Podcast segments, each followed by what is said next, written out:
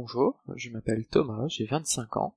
Après ma formation d'ingénieur en mécanique, j'ai choisi de poursuivre dans la recherche avec une thèse.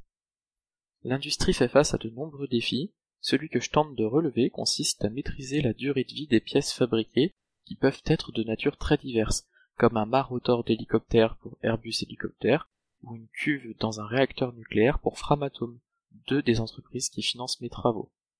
Pour y parvenir, je dois comprendre le lien qui existe entre les conditions de fabrication d'une pièce et les propriétés que cela a générées.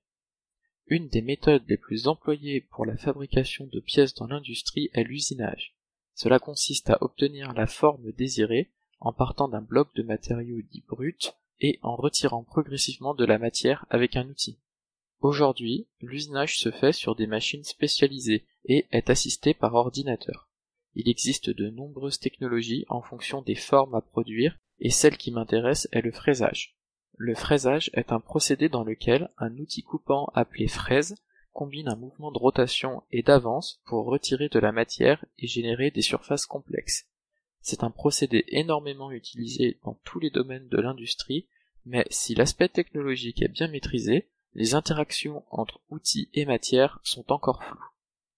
La surface de la pièce est tout particulièrement affectée par le fraisage et là est le problème. En effet, c'est à la surface que la plupart des phénomènes qui influencent la durée de vie des pièces prennent place, comme la génération de fissures et leur propagation. On parle d'intégrité de surface. La simulation numérique est aujourd'hui un outil puissant.